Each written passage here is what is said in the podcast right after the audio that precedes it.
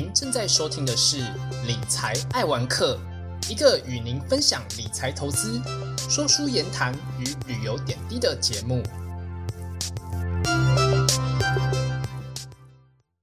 大家好，这是百乐会谈室的第七集，我是主持人汤姆。这集我们邀请到牙医改变一生，从此开始的 Podcast 节目主持人尤志杰牙医师来到本节目。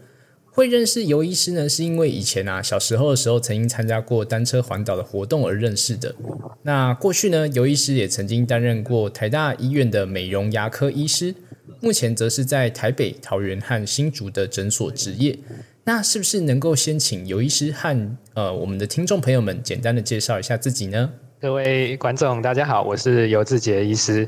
那很荣幸呢，可以来到汤姆的这个频道。那之前呢是在呃大学的时候参加教育体育署所举办的单车环岛成年礼啊，认识汤姆的。那我自己的背景呢，可能就是大学的时候，我医学院是念高雄医学大学牙医学系的啊，那个时候。呃，可能就是大学嘛，就是会参加各种活动，所以呃认识主持人，那也很幸运可以来到这个呃节目呢，跟大家分享一些牙齿保健的一些知识，还有一些我平常做的事情。那我毕业之后呢，之后呃是在呃杨梅的天成医院服务，那那个时候呃看非常多的小朋友，那会去各个学校做一些。呃，小朋友的喂教啊，还有一些呃健康的检查。那后来呢，我到台大医学院去念研究所，念美容牙科。那也在台大医院呢受美容牙科的训练。那呃，今天呢，可能就是跟大家呃分享一下一些牙齿保健相关，还有一些美学的的知识。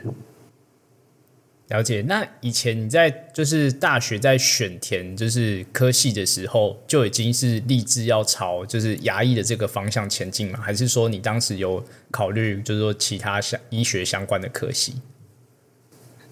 对，当时在呃高中毕业的时候，在选志愿也是很很犹豫，就是因为那个时候十八岁嘛，所以大家都可能。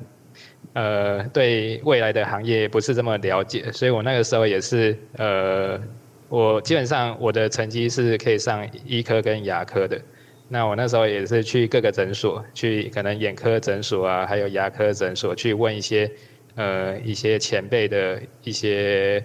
呃建议啊。那那时候也看了很多很多医师的自传。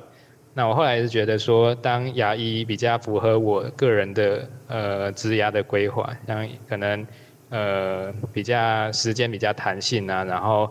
呃可以做自己比较有有兴趣的的方面。那再就是说，牙科它也呃有配合到美学的部分。那我可能小时候对美术这一方面，还有一些雕刻是比较有兴趣的，所以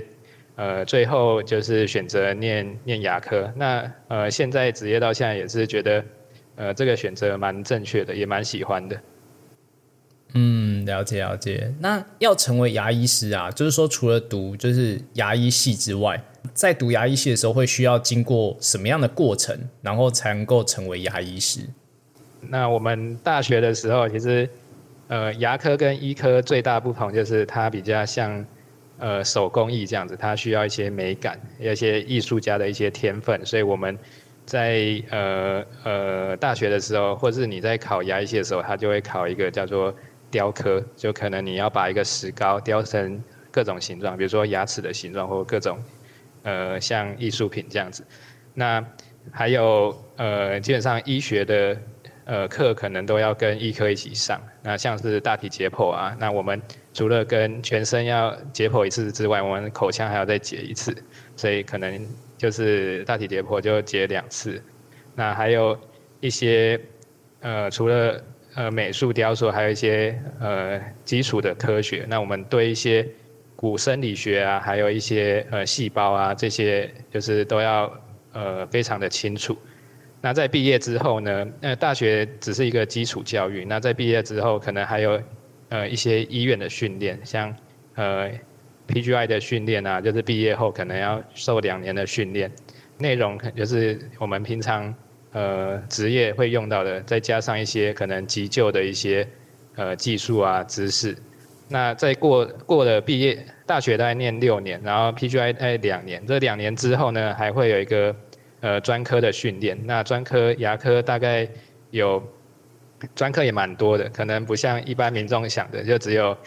呃就是看牙科牙齿。那我们还分了很多，像矫正专科啊、口腔外科专科、牙周病科专科、儿童牙科专科，呃等等的非常多。哎，我我小小打个岔哦，就是刚有提到那个 PGI 是指的是什么？哦，那是 Postgraduate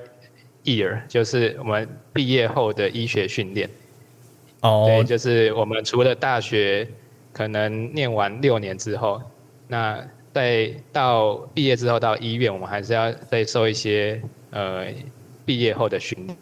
那这样子呢，就是你这些。训练都做完，你才能在外面执业当牙医师。等于是说，透过这样的一个训练的过程，然后才能够成为牙医师嘛？那在你职业的过程当中，就是说帮病患去治疗牙齿的时候啊，就说遇到最多来看诊的原因是什么？以及就是说，曾经让你遇到过印象最深刻的这样一个病例，会是一个什么样的情况？对，那我们。临床看诊，呃，其实遇到最多就是来洗牙，因为台湾人就是呃，这个保健的观念其实都还不错，都半年都会来洗牙一次。那很多急诊可能就是牙痛来的，那可能就是呃突然跑进来的，呃现场现场来病人大部分都是牙痛的。那因为我可能做比较多，呃，开始做比较多儿童矫正，那最近也是很多。呃，家长一直介绍来来的目的就是可能做一些儿童的矫正。那我目前印象最深刻的病例其实蛮多的。那呃，有一些可能就是有些病人，因为现在牙痛可能大部分牙科都是满的，可能预约都要两三个月之后，那他可能各处找医生都找不到。那基本上来的我都一定会先先看，对吧？那呃。有些病人就是，其实你帮他做一些处理，他马上就会好很多，那他会非常的感激你。对，这个就是在后续，就是病人都呃会得到他呃问题的解决，这样我是觉得呃就是对对他如果有利的事情，我是非常愿意做的，对吧？那再就是矫正的部分，对吧？因为我。呃，做很多儿童矫正。那儿童矫正其实小朋友在生长的时候，其实能改的东西很多，像是很多小朋友会鼻塞啊，或是龅牙。这其实我们做一些骨骼的矫正，它都会有很大的改良。像我，呃，有呃前几个月做一呃一个小朋友，他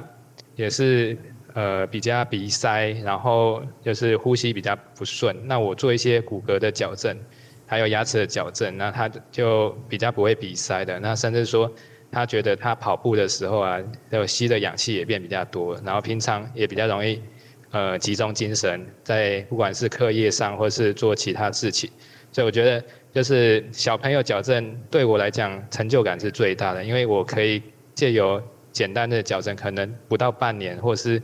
诶一年的时间，我可以改变他一生，就是他以后可能就不会鼻塞，甚至说他。牙齿排列整齐，他以后都更有自信，那在对他人生上也是蛮大的帮助的。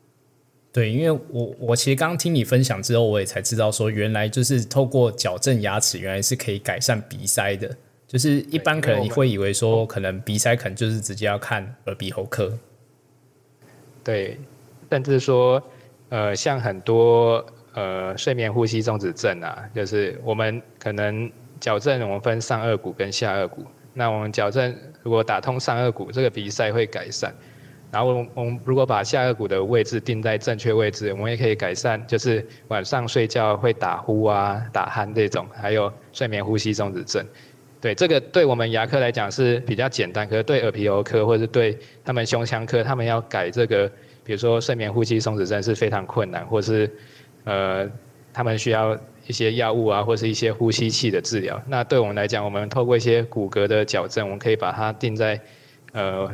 比较正常的位置，那它就可以有很大幅的改善，就呼吸就会变非常顺畅。嗯那这是在牙牙牙齿矫正之外，就是附加的一些呃，就是还不错的效果。对啊，那大部分人对牙科的印象还是做牙齿矫正，只是说我们在小朋友的时候，除了牙齿矫正之外，我们能改的东西其实还非常多。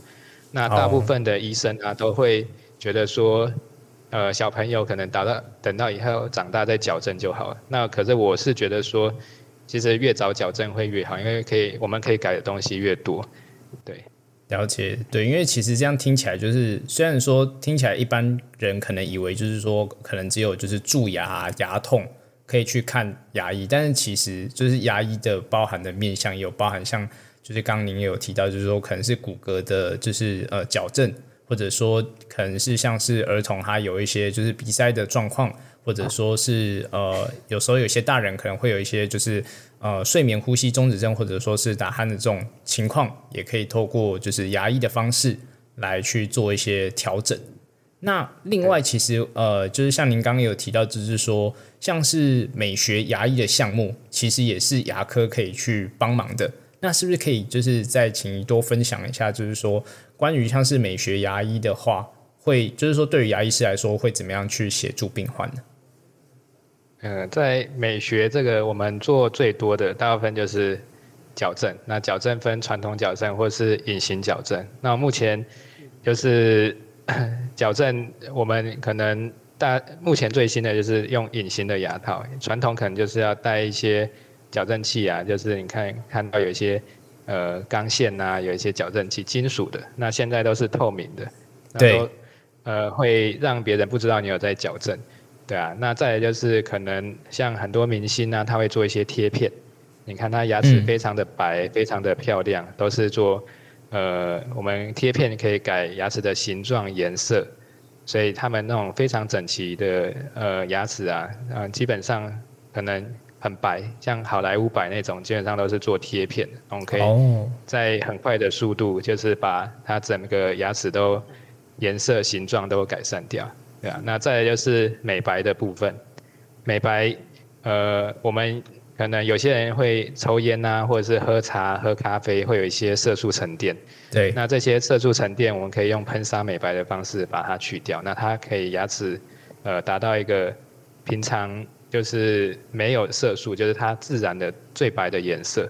那如果呃他觉得这个自然的白还不够白，我们可以做一些冷光美白，或是。呃，居家美白，让它再变成呃更白的颜色。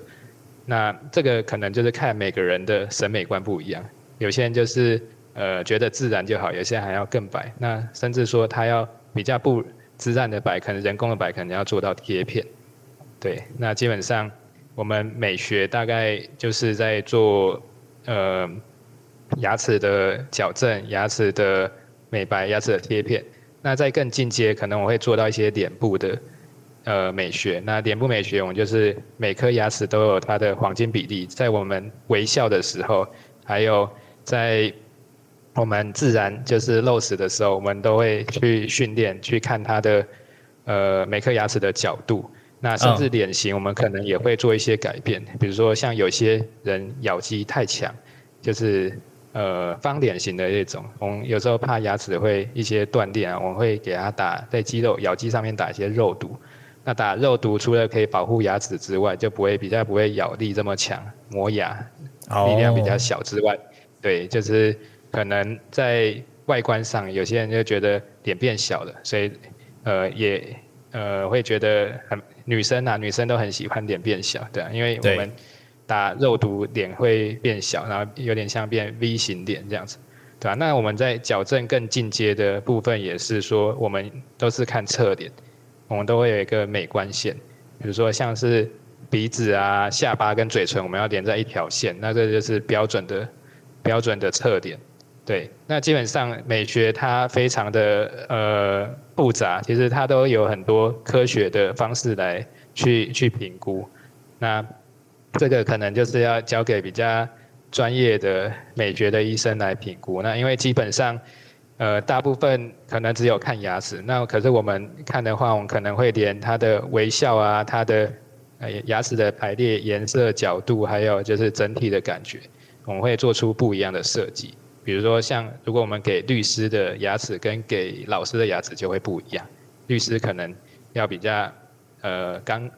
呃刚刚正正的，对吧？那有些女生可能比较喜欢长长椭圆形，比较圆润的，所以基本上就是可能美学这个东西就是很像艺术，就是它也呃不是说一定要怎样，那每个人都有每个人适合的，那我们可以再透过一些呃比较大量的呃资料，那选出比如说他这个脸型比较适合什么。颜色、形状的牙齿，然后他笑容的时候会露几颗牙，那种可能还会再设计他的微笑的曲线。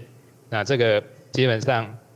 就是可能要请呃医师评估。那每个医师其实他这有点像艺术品，他做出来的作品都不一样，所以你可以看一下呃那个医师以前做的的的 case，他做的案例，对吧？如果觉得是你喜欢的，就可以找他评估。那现在的。美学的评估都非常呃科技化，就是说你还不用做，我们可以先用电脑模拟出你以后，比如说矫正完的样子啊，美白完的样子，或者是你做完贴片的样子，都可以先在电脑上看。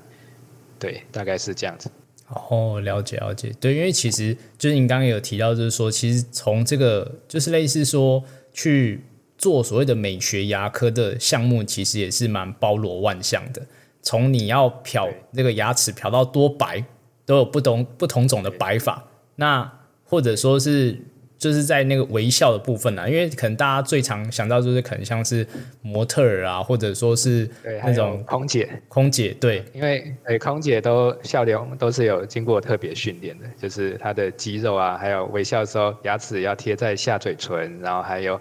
还有要露几颗牙齿都是有特别训练过的。对，就是说等于是这一块连就是牙医都能够去。帮忙真的是让我真的见识到，就说哦，原来牙科其实它能够呃延伸的面向也蛮多的。像一开始有提到类似像就是骨骼调整，可能直觉就会联想到类似像外科。然后另外就是像说可能是呃就是说那个鼻塞的问题，可能会直接联想到反而是耳鼻喉科。那像刚刚提到就是说可能比较偏美学相关，可能大家可能比较直觉会想到可能是跟。呃，美容医学比较有关的部分，这样子。对，因为呃，其实这些分科啊，后来比如说像呃耳鼻喉科好，他可能在治疗鼻鼻塞的部分，就是以他们的想法去做。那有那当然大部分的都很好，那还是有一些 case 呢，就是可能比如说怎么吃药或者他怎么做镭射的治疗都不会好，那可能就是。骨骼的问题，那骨骼的问题，其实我们牙科是非常强的，就是因为我们平常都常在处理一些手术啊，或者是在做一些骨骨头的调整，对啊，这个是我们觉得比较容易，可对他们来讲比较难达到的，对啊，所以有时候就是我们会跨科的治疗，比如说有时候像胸腔科或者是说耳鼻喉科，他也会转一些病人给我们做一些，就是可能呼吸道的治疗这样子，或大汗的治疗。对就是跨科的合作，嗯，对，好，所以这种跨科合作，就是其实在就是一般的，就说牙医职业上也是很频繁的这样子。呃，在医院才会，哦，在在诊所大部分都是一些简单的处理。哦，了解了解了解，对吧？因为今天真的是学到蛮多，就是可能传统大家印象之外的，就是对牙医的一些进一步的认识。因为目前就是可能新一代的呃医，其实医学都进步蛮快的，包括牙医或者医科都是，就是呃每年都有新的呃可能治疗的方式，或者是新的设备、新的技术，所以可能跟一二十年、二三十年那种大家印象中的传统的牙科有非常不一样的就是治疗，对，所以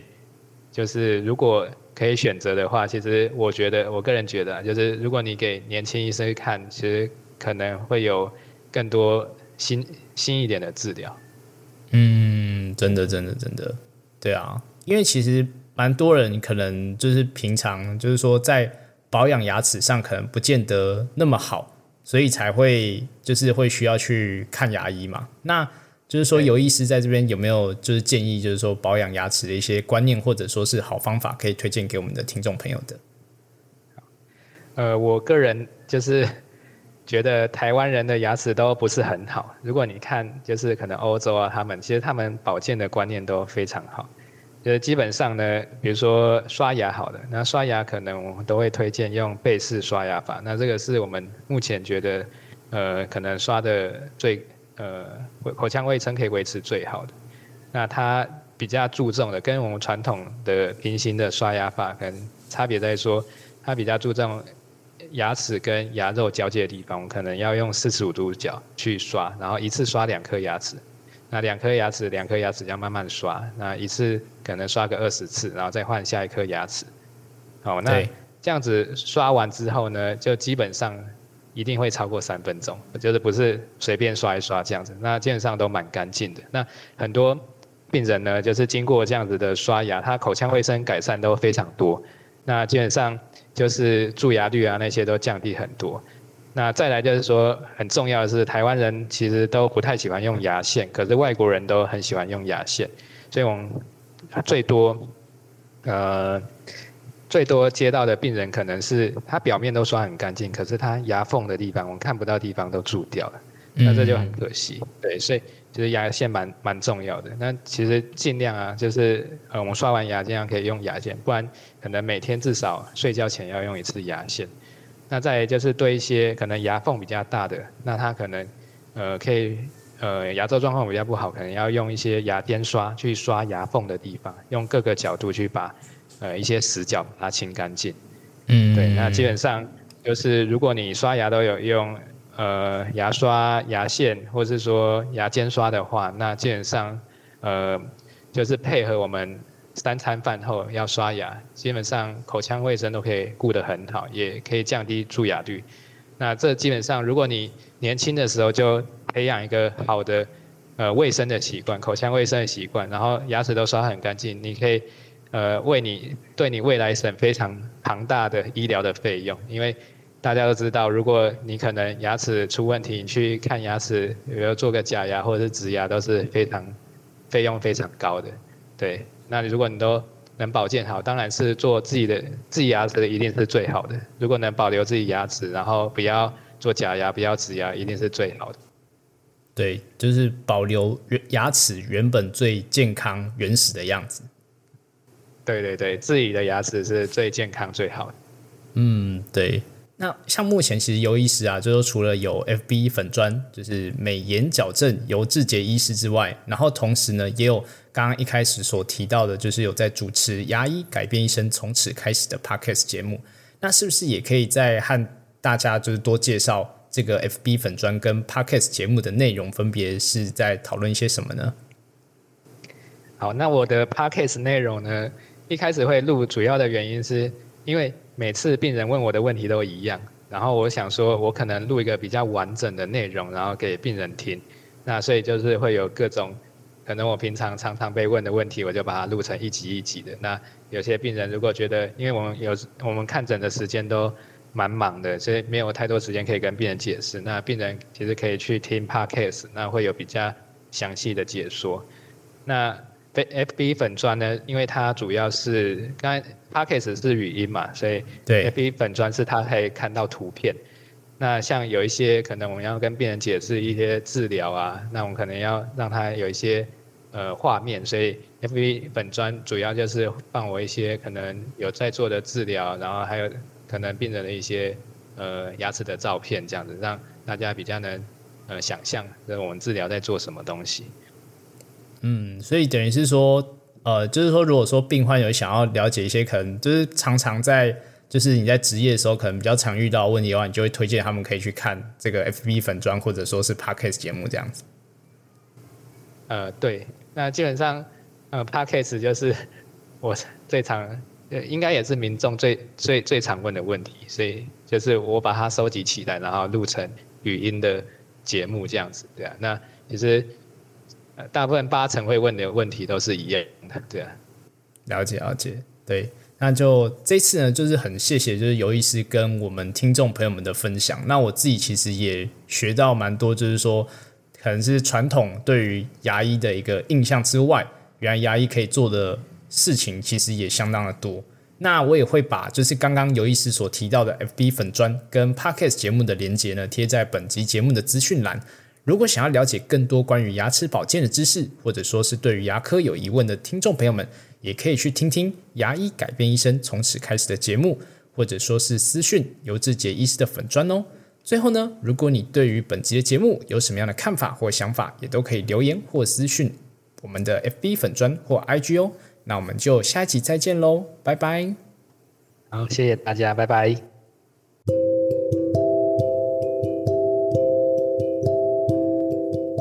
以上是本集的节目，谢谢各位听众的聆听。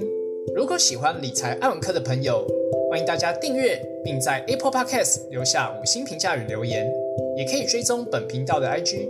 多关注，多分享。我们下期再见。